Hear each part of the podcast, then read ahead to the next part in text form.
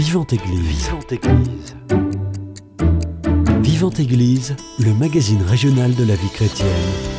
Une émission proposée par Timothée Rouvière. Bonjour à tous et bonjour à toutes et bienvenue dans votre émission Vivante Église sur Radio Présence. Comme tous les jours, on se retrouve pendant une heure pour aborder une actualité de l'Église catholique. Jeudi dernier s'est tenu à l'Institut catholique de Toulouse un colloque sur la paternité. Parmi les sujets abordés, la représentation du Père dans les Écritures saintes. Celui qui en a parlé, c'est le frère Renaud Silly, dominicain de la province de Toulouse, docteur en théologie et auteur du dictionnaire de Jésus avec l'école biblique de Jérusalem. Il est d'ailleurs mon invité.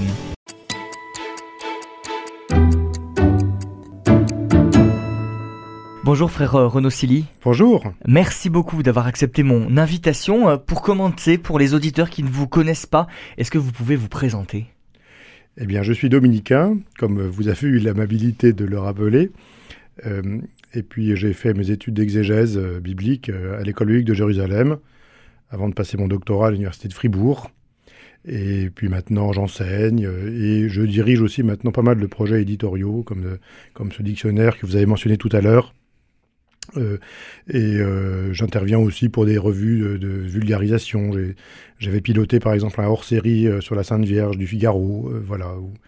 donc je, suis assez préoccupé par justement le, la, transmission de ce savoir scientifique qui n'est pas forcément toujours accessible au premier venu, mais, que, mais qui pourtant a vocation à être dispensé à tous, hein, sous mmh. une forme accessible. Et ça, c'est un de mes grands chantiers. Vous avez euh, animé une, conférence la semaine dernière à l'Institut catholique de Toulouse sur la paternité dans les Écritures saintes. Votre définition de la paternité, quelle est-elle? Euh, La paternité, euh, alors il y a beaucoup de choses hein, dans la paternité. Il y a les pères qui éduquent, le père qui aime, le père qui protège. Euh, euh, en définitive, peut-être le dénominateur commun hein, à, la paternité, enfin ce qui fait qu'on peut parler de paternité au sens propre, c'est euh, d'engendrer un fils, c'est-à-dire de, lui transmettre une nature, de lui transmettre un certain nombre de caractères qui sont héréditaires. et, évidemment, du coup, la, paternité, elle se situe au croisement entre euh, ce qui est reçu et ce qu'il faut développer librement. Hmm. Donc euh, dans la paternité, il y a quelque chose qui, euh, qui détermine un petit peu le, de façon héréditaire, et pourtant, il, avec ce capital que l'on reçoit, eh bien, il faut bien en faire quelque chose. Hmm. Hmm. Euh, et, et, du coup, le, dans les Écritures, évidemment, c'est un, un, lieu fondamental euh, parce que tous, en tout cas, on voit bien que ce que l'on reçoit par nature, eh bien, il faut le faire fructifier par notre liberté. Et mmh. c'est cette euh, interaction entre déterminisme et, euh, et, contingence, si je peux dire, qui, euh, qui rend la, la, paternité et la filiation si problématiques. Donc, pour résumer votre propos, est-ce qu'on peut dire qu'on ne naît pas père, mais on le devient? C'est une phrase qu'on entend souvent. Alors, oui, père, on, on, on le devient dans cette journée euh, consacrée à la paternité à l'Institut catholique, euh, il y a eu une intervention euh, tout à fait remarquable d'un biologiste qui a fait état des progrès des neurosciences actuelles, d'un certain nombre de biologistes en Europe, aux États-Unis, tout sur vraiment ce que la, paternité transforme, y compris chez le sujet qui, qui, qui, devient père. Hein. Il y, a, y, a y, a, des choses qui sont inscrites dans l'homme pour devenir père. Et puis euh, le fait de devenir père transforme encore des choses dans son corps et dans son âme. Et, euh, et donc en fait tout ça c'est le processus euh, de la vie. Mm. Alors c'était très intéressant de voir comment ce biologiste l'analysait lui au plan de bah, sa discipline, c'est-à-dire les hormones, la sécrétion de liqueurs dans notre corps, aussi dans les, les, comportements et leur fondement aussi dans notre, notre, dans notre corps, dans, dans notre chair. Euh, euh, et donc, c'est toujours la même chose, c'est que la paternité, c'est quelque chose qui est, c'est une potentialité qui est inscrite hmm. euh, dans le sujet, et pourtant, pour se développer réellement, ça fait appel à, toutes sortes de vertus, et qui, elle, relève de la liberté. Hmm. Selon les textes bibliques, selon la Bible, selon les Écritures saintes, la définition de la paternité, quelle est-elle?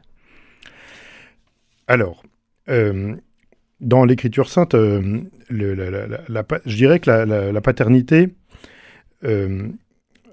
si on regarde les textes qui, analysent les choses de façon un petit peu, comment dire, en prenant un peu de champ, hein, euh, la paternité apparaît surtout euh, du côté de la, transmission euh, de la mémoire, de l'héritage, et en particulier de la loi. Hein. Hmm. Je, donne un, exemple. Il y a la formule, par exemple, le commandement du Père revient assez souvent. Euh, dans le livre des Proverbes, par exemple, hein, qui garde les commandements de son père est astucieux. Hein. Euh, ou alors, euh, rappelez-vous la parabole du fils prodigue. Hein. le fils aîné dit Il y a tant d'années que je te sers sans avoir transgressé un seul de tes commandements. donc ça, c'est des lieux où on voit que dans la Bible, un des spécifiques, c'est vraiment que le, Père transmet la loi.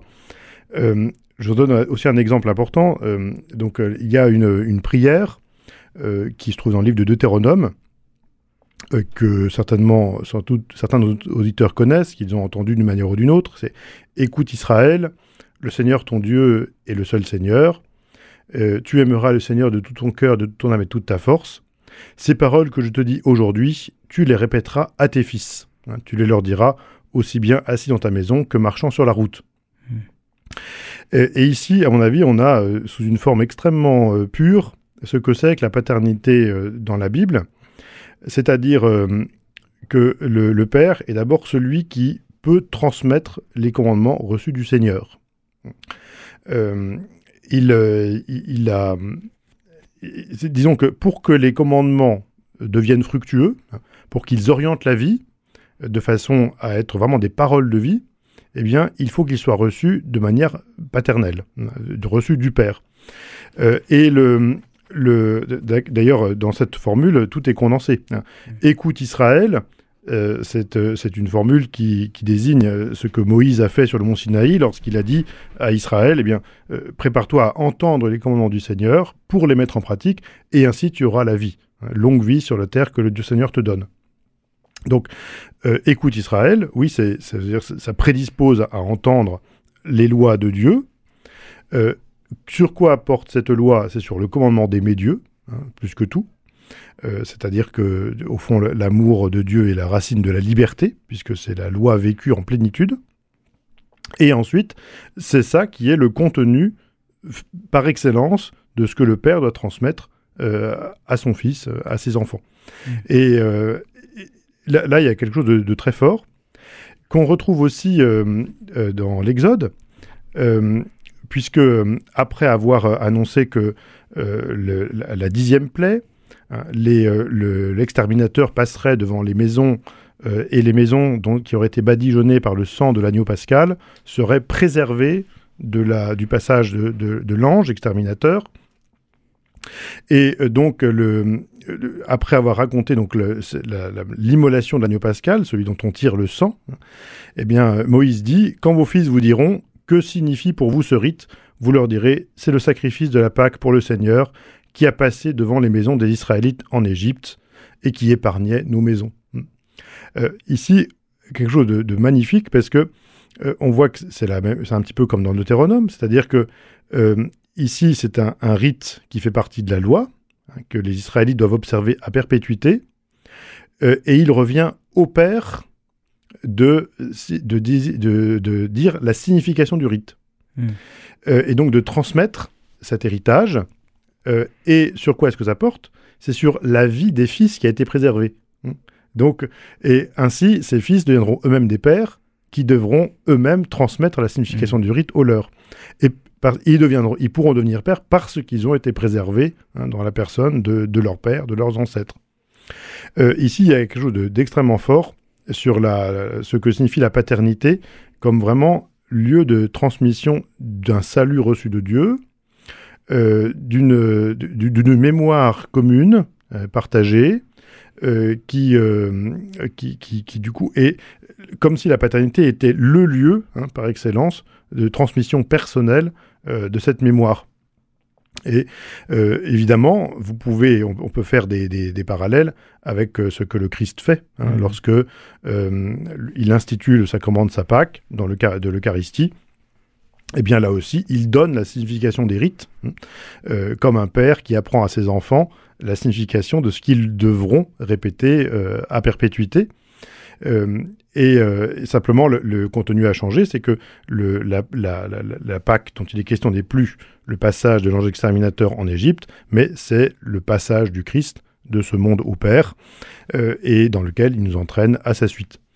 Et donc on sent là qu'il y a vraiment une espèce de, comment dire, de, de, structure fondamentale hein, de la paternité liée à, la transmission de la loi, et qui, euh, qui fournit la grammaire dans lequel le Christ lui-même va inscrire hein, sa propre, son propre enseignement.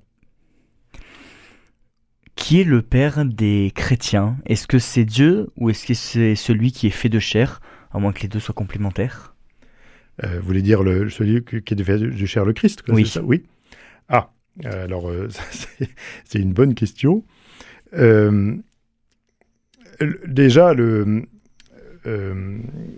le, Christ nous a, nous a enseigné à nous adresser à Dieu comme à notre Père. Hmm. Hmm.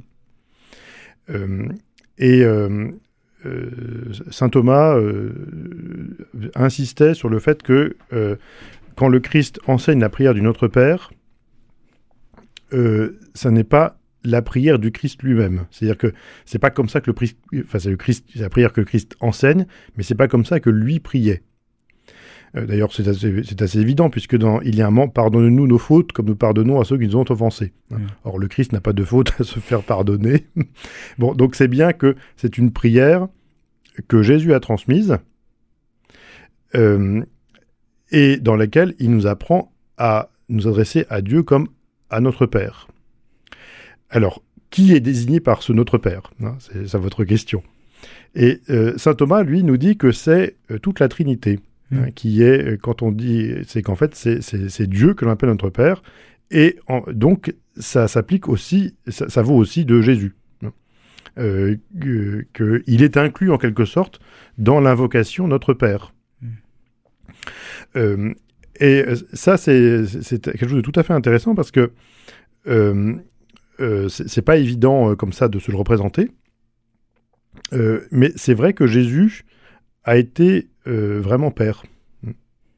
Euh, ça, c'est tout à fait remarquable. Par exemple, on, disait tout à l'heure, hein, par exemple, lorsque il institue les rites et qu'il en transmet la signification. Hein, là, il se comporte vraiment comme un père qui enseigne ses enfants. Euh, il est aussi celui qui a donné le commandement nouveau. Hein, et comme il dit, aimez-vous les uns les autres, comme moi-même je vous ai aimé. Et on l'a vu tout à l'heure, euh, la loi dans la Bible n'est pas une espèce de réalité sèche hein, et impersonnelle, une sorte de force de coercition, euh, un règlement euh, administratif. Non, la, loi dans la Bible, c'est une parole de vie qui est donnée pour faire grandir. et il revient au Père, justement, de, donner la loi parce que c'est lui qui essaye de pousser ses enfants vers le meilleur. Mm. Eh bien, lorsque le Christ euh, nous, euh, nous donne le commandement nouveau, hein, par exemple, il agit réellement comme un père qui, parce qu'il l'aime jusqu'au bout, hein, euh, peut aussi se montrer exigeant mmh. vis-à-vis de, ses enfants. Mmh. Et puis, alors, aussi, le, le, père éduque. Et ça, c'est un aspect tout à fait intéressant aussi de la, la, physionomie même du ministère du Christ puisque euh, Jésus, euh, on voit que euh, comme un bon père, il, vous rappelez-vous quand il demande à ses disciples de quoi parliez-vous entre vous? Hmm. C'est-à-dire que il se préoccupe de ce, qu'il, de ce dont il parle, qui reste au niveau de ce qu'il veut un petit peu leur transmettre. ou alors il, il les fait répéter hein, ce, que, ce, ce, dont ils ont été témoins. par exemple, euh, il, il, il, il, se c'est comme un répétiteur, comme un père qui fait répéter une leçon à Mhm. ses enfants. Mm.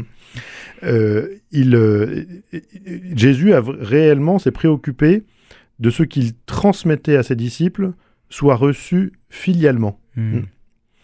Euh, et donc en cela vraiment, hein, on- il, a- il manifeste une, une physionomie paternelle tout à fait, tout à fait réelle. Mm. Euh, le, alors il y a euh, un, il y a aussi un oracle que l'on a proclamé dans- pendant la nuit de Noël. euh, qui prophétise hein, la naissance du Christ. C'est là où on dit euh, un fils nous est né, un enfant nous est né. Euh, Pardon, un enfant nous est né, un fils nous a été donné. On l'appellera conseiller merveilleux, Dieu fort, Père du siècle futur. Mm. Et euh, donc là aussi, c'est euh, c'est- une invocation, là pour le coup, directe, hein, du Christ à venir sous le nom de Père, euh, puisque en fait, la loi qu'il donne, l'éducation qu'il dispense, euh, les, les rites qu'il transmet, sont ceux qui nous habituent, nous accoutument, nous font entrer progressivement dans le royaume des cieux. Et donc, en ce sens, il est Père du siècle futur. Donc, euh, ça, de, de- le- il est tout à fait, euh, tout à fait légitime hein, de, considérer que l'appellation de notre Père s'adresse aussi à Jésus. Mais euh, c'est pas forcément la- la- la- la- le, le plus intuitif, si j'ose dire, hein, puisque euh, le, il y a aussi euh, que le, de- dans le, par exemple, saint Paul nous dit euh, euh, l'Esprit Saint intercède en nous avec des gémissements ineffables pour que nous puissions crier vers Dieu Abba Père. Mm. Alors ici, euh, c'est un emploi tout à fait intéressant parce que Abba, euh, c'est une expression familière Mm. euh, par lequel un fils s'adresse à son euh, s'adresse réellement à son père. C'est-à-dire que alors parfois on a traduit papa, c'est pas forcément la meilleure traduction parce que c'est pas forcément euh, exactement ce registre de langage, mais en revanche, du point de vue de la familiarité et de l'intimité que ça suppose, l'intimité filiale, c'est bien ce que ça dit. Et euh, Saint Paul, d'ailleurs, n'a pas créé cette invocation, puisque c'est le Christ lui-même qui l'a employé, en particulier lorsqu'il priait euh, au Jardin des Oliviers, euh, à Gethsemane. Euh, et là, la prière qu'il adressait à Dieu, il s'est adressé à lui comme Abba, hein, mon Mm. père, en fait. C'est comme ça qu'il faudrait traduire, mon père. Et là, pour le coup, le fait que ça nous ait été préservé en araméen, alors que les évangiles sont écrits en grec, montre bien que cette manière que Jésus avait de s'adresser à son Père euh, a énormément frappé les gens qui ont Mm. été avec lui. Et que Jésus s'adresse à Dieu comme à son Père. Je ne sais pas comment s'appelle votre Père. Le mien s'appelle Antoine. Eh, je l'aime beaucoup et s'il écoute, je le salue. Hmm. Euh, euh, mais mon, voilà, mon Père, c'est Antoine. Bon. Bien, quand Jésus disait mon Père, Mm. c'était Dieu. Ah oui. Et euh, on le voit d'ailleurs aussi dans le, lorsque- la, la première parole conservée hein, du Christ. Euh, c'est euh, Vous me cherchiez, est-ce possible? Mm. Ne saviez-vous pas que je dois être aux affaires de mon Père? Ah. Et Jésus dit ça devant Saint Joseph. Ah oui. C'est quand même assez drôle, puisque ça veut bien dire que à, à Saint Joseph qui est sous ses yeux, il lui dit Mon Père, bah, c'est pas toi. Mm. C'est- c'est- voilà, c'est toi tu es tu es mon père aussi parce que tu m'as élevé, parce que tu m'as transmis ton, ton nom. C'est par toi que j'appartiens à la lignée de David. Donc tout ça c'est formidable et Jésus en a rendu grâce constamment sans doute. Mm. Mais en revanche, quand il disait mon père, c'était Dieu. Bon. Mm. Et là, évidemment, c'est quelque chose de, de radicalement nouveau. hein.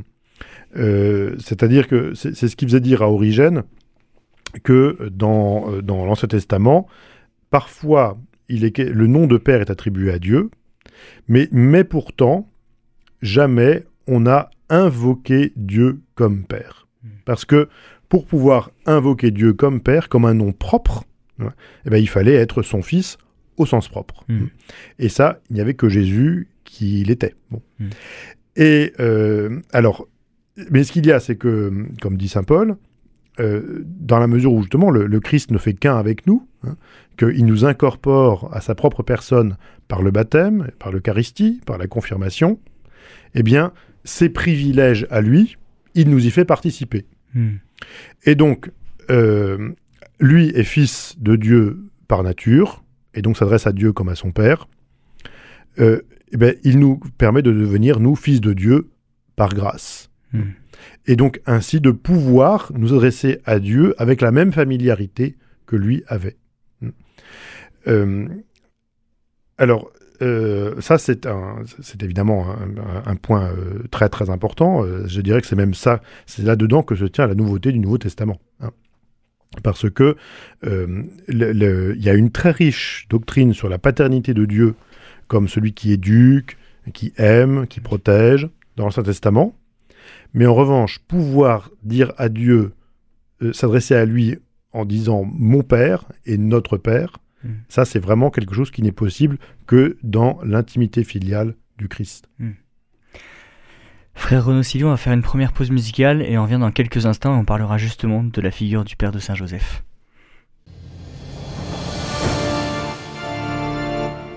Pater noster, qui es in celis, sanctificetur nomen tuum, adveniat regnum tuum, fiat voluntas tua,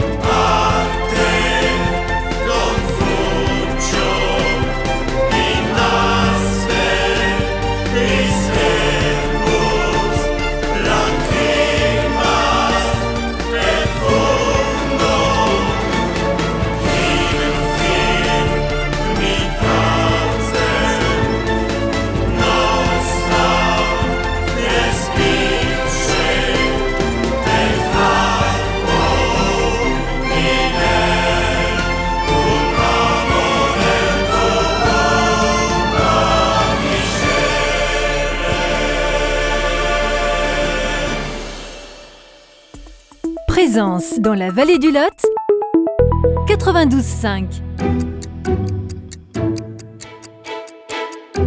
Vivante Église, Timothée Rouvière. De retour dans votre émission Vivante Église sur Radio Présence, je suis toujours avec le frère Renaud Silly, dominicain de la province de Toulouse, docteur en théologie et auteur du dictionnaire Jésus. Frère Renaud Silly, on parlait juste avant la pause musicale de la figure du père de Saint Joseph. Est-ce que déjà on peut parler de paternité pour Saint Joseph? Il est père, puisque en effet, euh, c'est lui qui a, euh, il a pris soin de l'enfant Jésus. hein. Et euh, on- voit dans l'évangile de l'enfant, spécialement chez Saint Matthieu, que euh, Joseph a exercé vis-à-vis de, la, de sa- la Sainte Famille une réelle paternité. C'est-à-dire Mhm. que sa femme s'est trouvée enceinte, il a pris soin de la mère et de l'enfant. Mhm. Euh, il les a euh, emmenés en Égypte hein, pour les arracher à la fureur homicide d'Hérode. Euh, il a aussi exercé évidemment il, avait un métier, hein, il était charpentier, ce qui en l'occurrence doit vouloir dire qu'il était plutôt entrepreneur en maçonnerie en quelque sorte. Et il a réellement subvenu aux besoins de la famille. Et d'ailleurs, euh, en tant que père, il a aussi, comme c'était l'usage dans le judaïsme de cette époque, appris à son fils un métier. Et donc c'est pour ça que euh, tantôt on dit que c'est Joseph qui est charpentier, tantôt on dit que c'est Jésus qui est charpentier. Mhm. Voilà. bon. Et euh, il y a d'ailleurs un certain nombre de signes, même dans le- dans l'enseignement du Christ, qui montrent qu'il s'y connaissait en matière de construction. Hein, Voilà. Bon. Euh, les, donc là, il, a, il, était, il est réellement père, hein, de, de ce point de vue-là. Après, quant à ce qui est de sa euh, paternité au sens, euh, si j'ose dire, juridique hein, et légal du terme, on voit bien que c'était un petit casse-tête, Mm. euh, puisque le, il n'est pas le père, enfin, il n'est pas l'engendrant hein, ou de, de l'enfant que porte sa femme. Et alors, c'est ici qu'il faut faire appel à quelque chose qui est très important aussi pour la paternité, euh, qui est euh, que la paternité, elle a besoin aussi d'être déclarée. hein, en quelque sorte, elle a besoin d'être assumée. hein.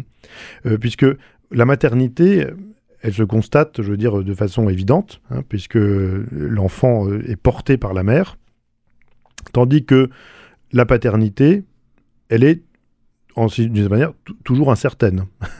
Et, et donc, c'est pour ça que la paternité, elle doit être aussi, en quelque sorte, suivie par euh, une véritable euh, euh, décision. Euh, alors, le, et de ce point de vue-là, l'annonce de l'ange à Saint Joseph, euh, qui lui dit Ne crains pas de prendre chez toi Marie ton épouse, parce que celui qui est engendré en elle vient de l'Esprit Saint, c'est c'est en fait pour l'inciter à, à- à- à déclarer réellement hein, que c'est lui le père de l'enfant, alors même qu'il ne l'a pas engendré. Voilà. Et, euh, mais, mais du coup, euh, au final, Jésus naît dans un couple marié, et donc il est automatiquement le fils de la mère et du père. Et euh, c'est pour ça d'ailleurs que saint Thomas, et puis d'autres auteurs de la tradition, tenaient euh, fermement à la réalité du mariage de Joseph et de Marie. parce que c'est ça qui permet de garantir la filiation de Jésus par rapport à Saint Joseph. Euh, euh, puisque c'est sûr que s'il n'avait pas été un couple marié, eh bien, euh, le père, enfin le mari, n'aurait pas pu transmettre sa, qualité de, de- père, en quelque sorte. hein. Et donc, ça, c'est un aspect important parce que, évidemment, c'est par Saint Joseph aussi que, que passent les promesses de, de messianiques hein, de Jésus qui est engendré dans la lignée de David hein, et donc qui est l'héritier du roi.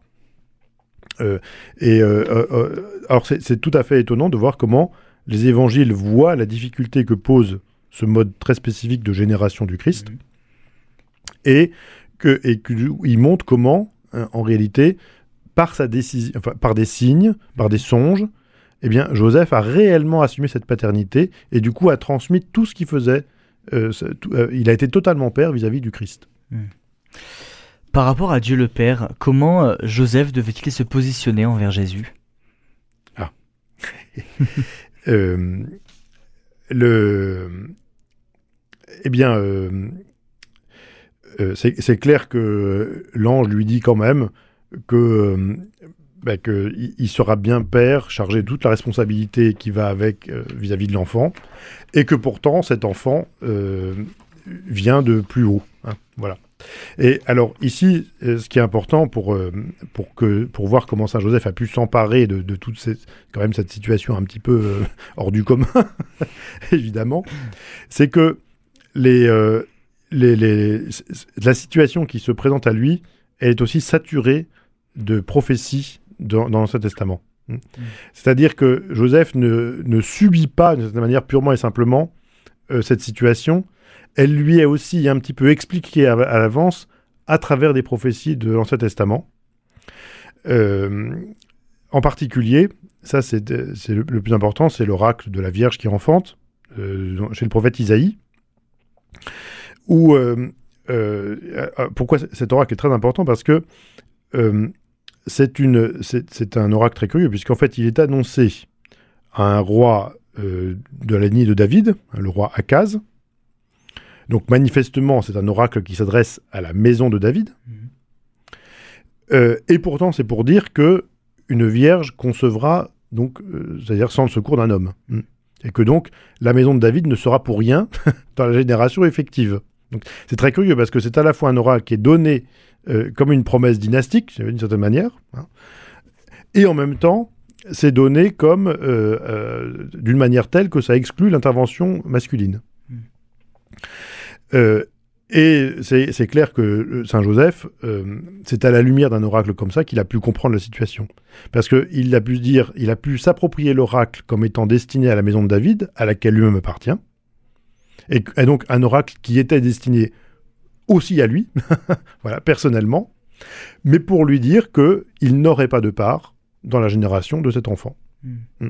Parce que cet enfant viendrait de Dieu, hein, il aurait Dieu pour père exclusivement. Et ça, je crois que c'est très important pour euh, comprendre comment Joseph a pu s'approprier cette situation qui autrement aurait été totalement incompréhensible et même délirante. C'est que euh, il faut même supposer que les oracles relatifs à la maison de David étaient conservés soigneusement dans la, dans la famille de David. hein. Et qu'il devait même imprégner un petit peu les, les, les mentalités. Les, les- même la représentation, enfin, des- des- de la religion, de, aussi, de, aussi mettre en garde hein, les membres de cette famille sur ce qui pouvait arriver chez eux. Mm. Bon. Et donc, de ce point de vue-là, euh, Joseph n'a pas purement et simplement subi la situation. Il était aussi préparé par les oracles adressés à sa famille. Et euh, c'est clair que ça a donné un sens hein, aussi à, sa, à, cette, à cette situation qui était sans doute euh, peut-être pas celle qu'il avait cherchée au départ, vraisemblablement pas d'ailleurs, Euh, mais ça lui a permis de, de réellement assumer hein, le- le- le- euh, sa mission, bah, euh, à la fois en toute humilité et, en toute, euh, et, avec aussi quand même quelque chose de grandiose, puisque ça veut dire que la- les promesses faites à David passeraient par lui. Mm. Donc vous voyez, c'est- pas uniquement euh, une espèce de... on- cette situation, c'est pas uniquement que, que le, le- le- le mariage tourne court. Mm. hein. C'est aussi que il est appelé à une vraie mission euh, de la part de Dieu à laquelle sa famille était préparée. Mm. Et ben ça, c'est, je veux dire, ça, c'est la marque d'une d'une vraie sollicitude de Dieu pour lui. Dans quelle mesure la paternité dans la Bible peut être un exemple pour les pères d'aujourd'hui? Alors, euh, ça c'est une très bonne question.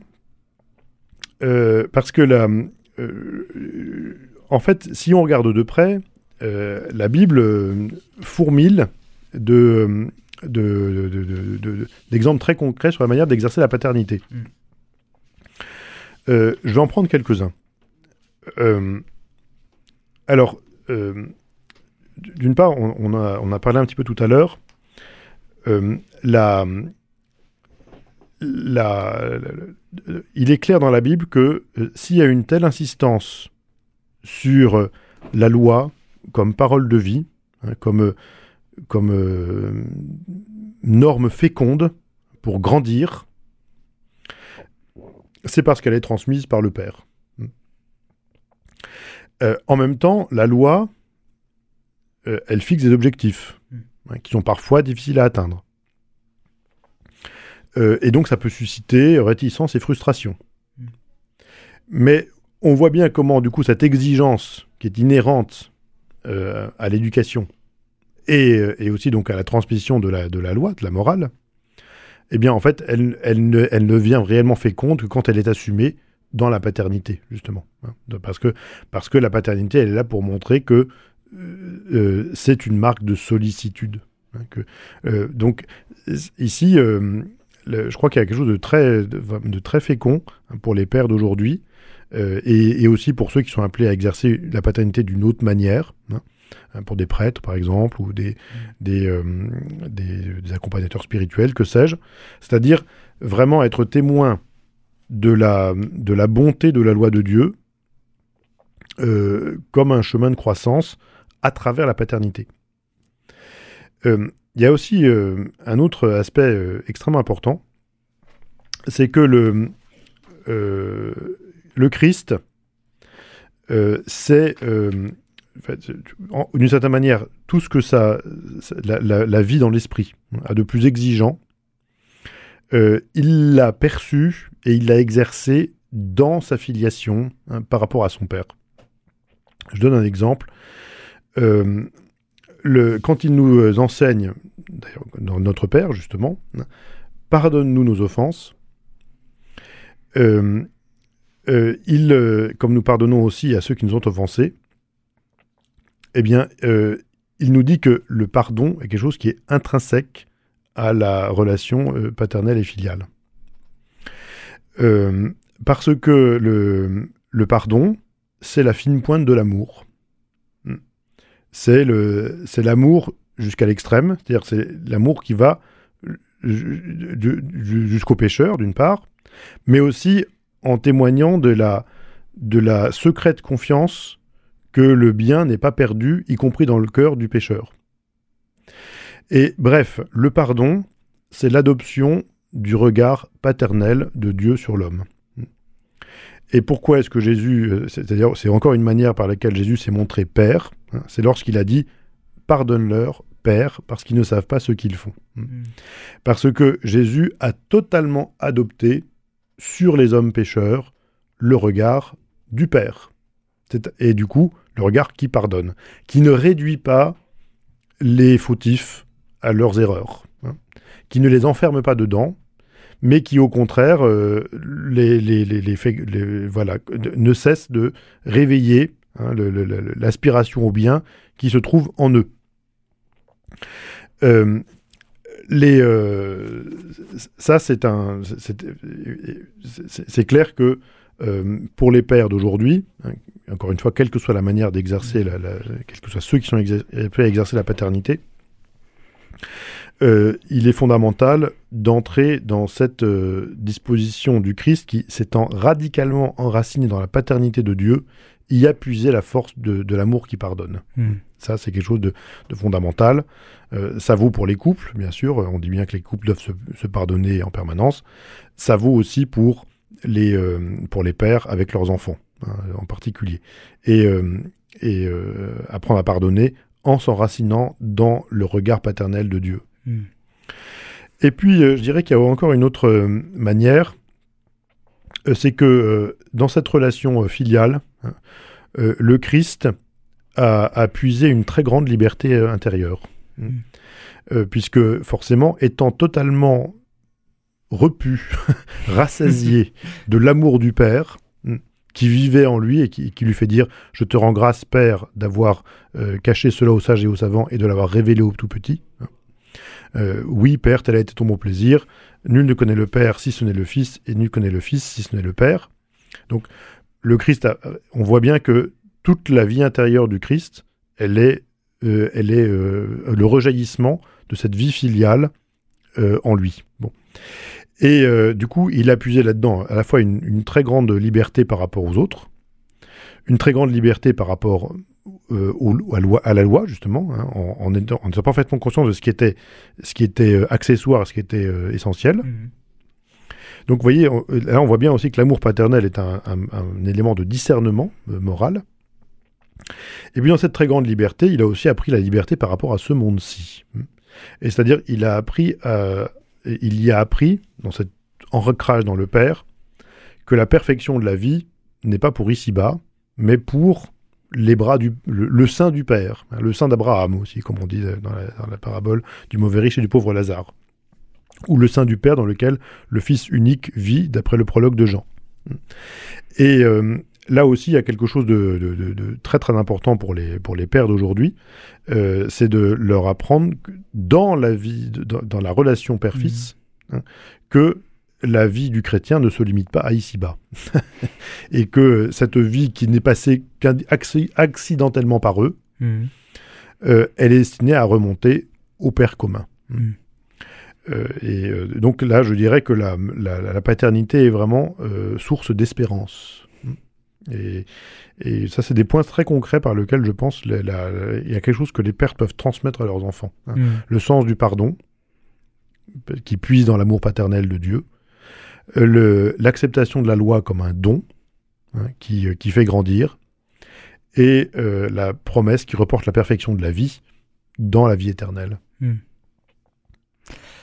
Frère Renaud Sylvie, on va faire une deuxième pause musicale. On revient dans quelques instants. On écoute Que feras-tu de nous de Grégory Turpin?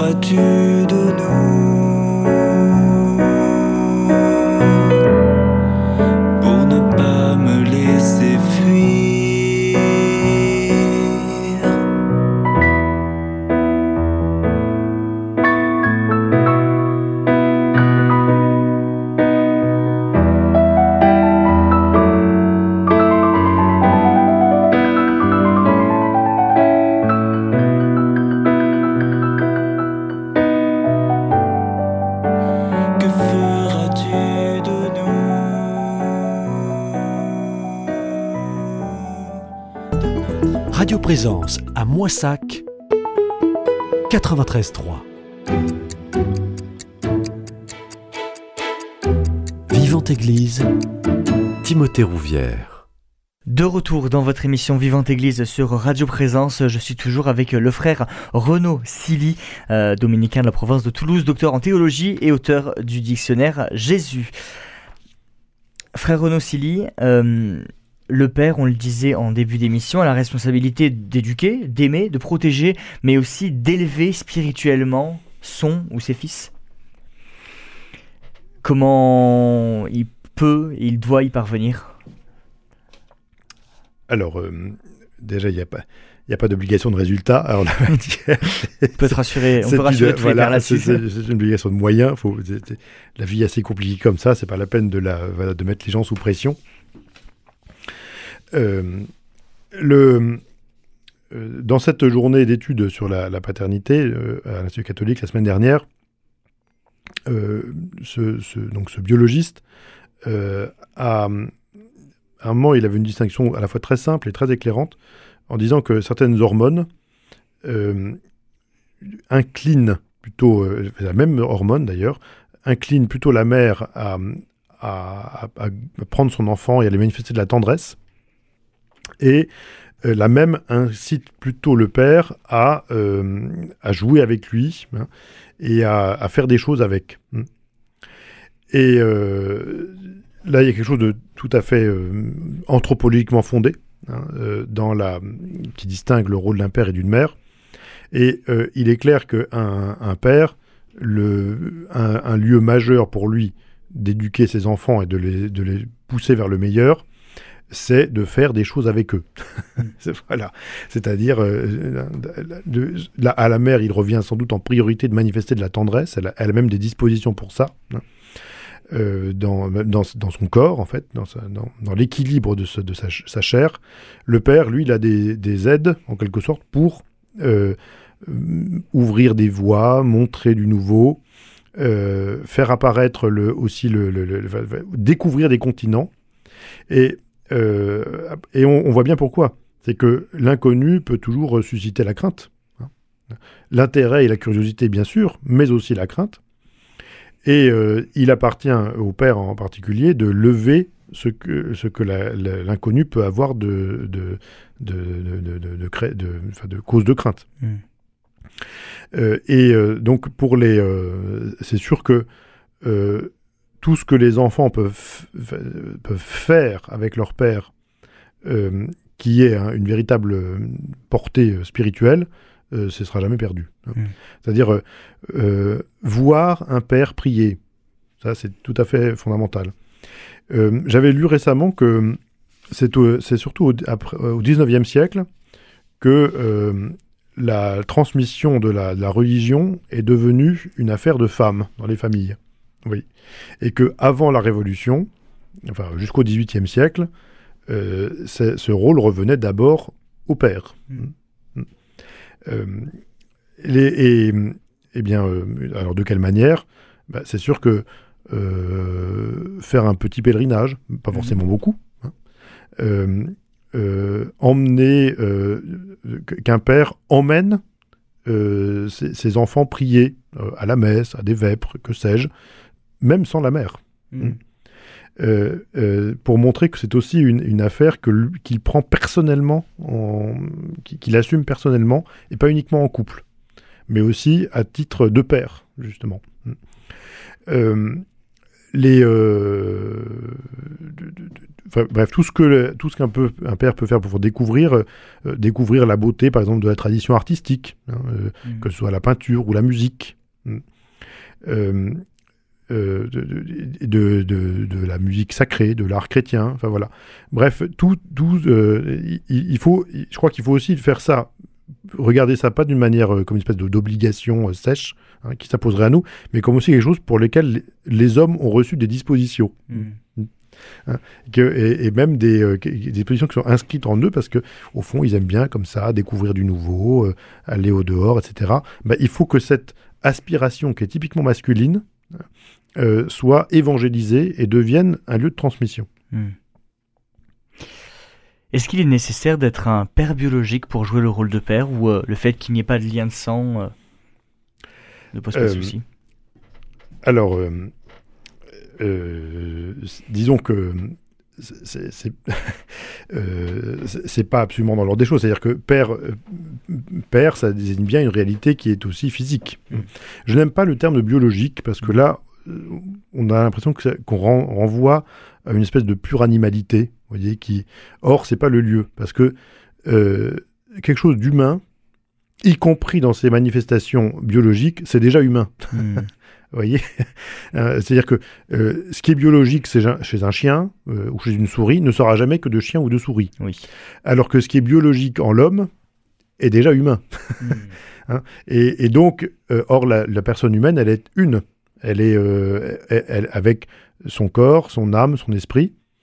Et donc, y compris les réalités biologiques en nous, elles sont vécues de façon humaine. hein. Et donc, c'est pour ça qu'elles incluent aussi le rapport à la parole, euh, à la liberté, à la responsabilité, et que donc, il n'y a pas de, je veux dire, de, purement physique hein, euh, en, l'homme.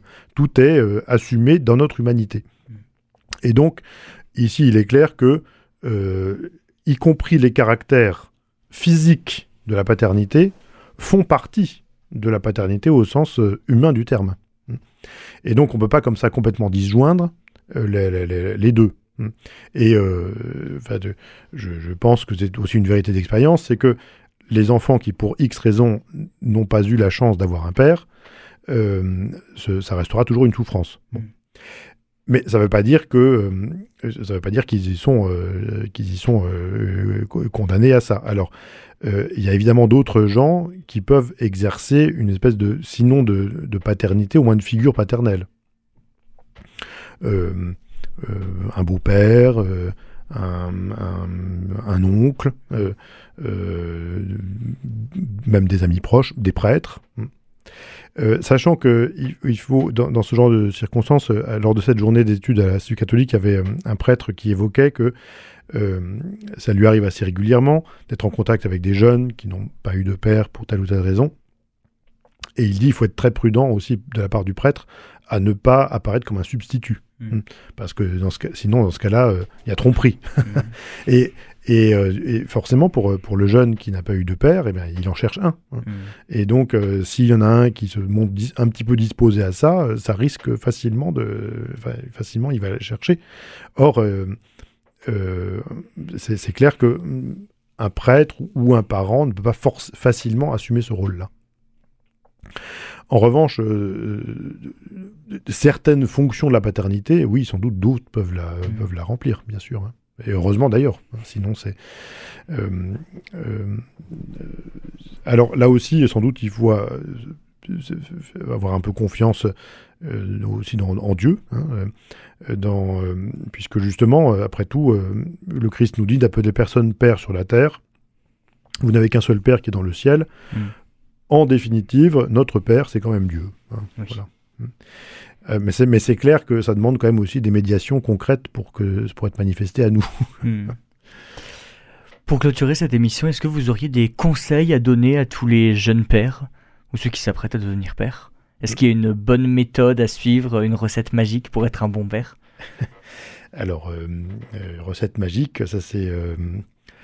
Il n'y a pas de recette magique, mais en revanche, les. les, les, les, les- eh bien. euh, euh, D'une part, euh, euh, voir euh, comment ça se. Il y, a un- il y a un référent qui est sans doute évident.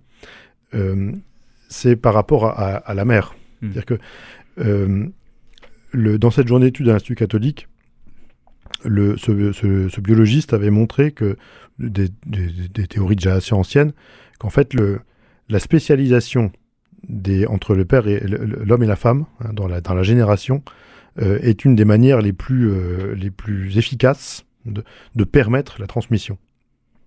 Et c'est sûr que euh, un, un homme, pour lui, une manière sans doute évidente de, de- d'être père, c'est aussi de voir ce, qui, ce que lui peut faire et que ne peut pas faire la mère. Voilà. Et aussi être conscient de ce que la mère peut faire et que lui ne peut pas faire. Mm. Ouais.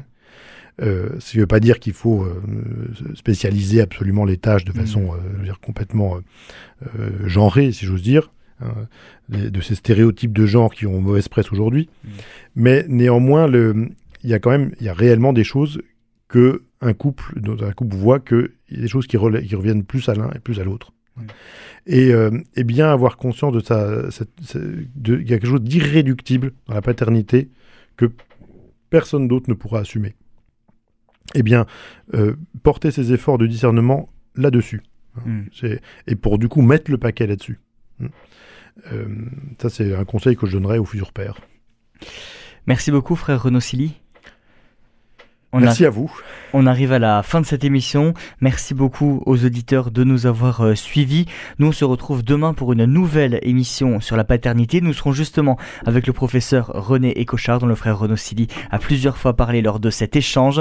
Si vous souhaitez réécouter cette émission, elle est d'ores et déjà disponible sur notre site internet www.radioprésence.com ou en rediffusion ce soir à 21h. Passez une très belle journée à l'écoute de notre antenne. Cette émission est disponible sur CD. Commandez-la en téléphonant au 05 62 48 63 00 05 62 48 63 00 ou par mail à contact@radioprésence.com.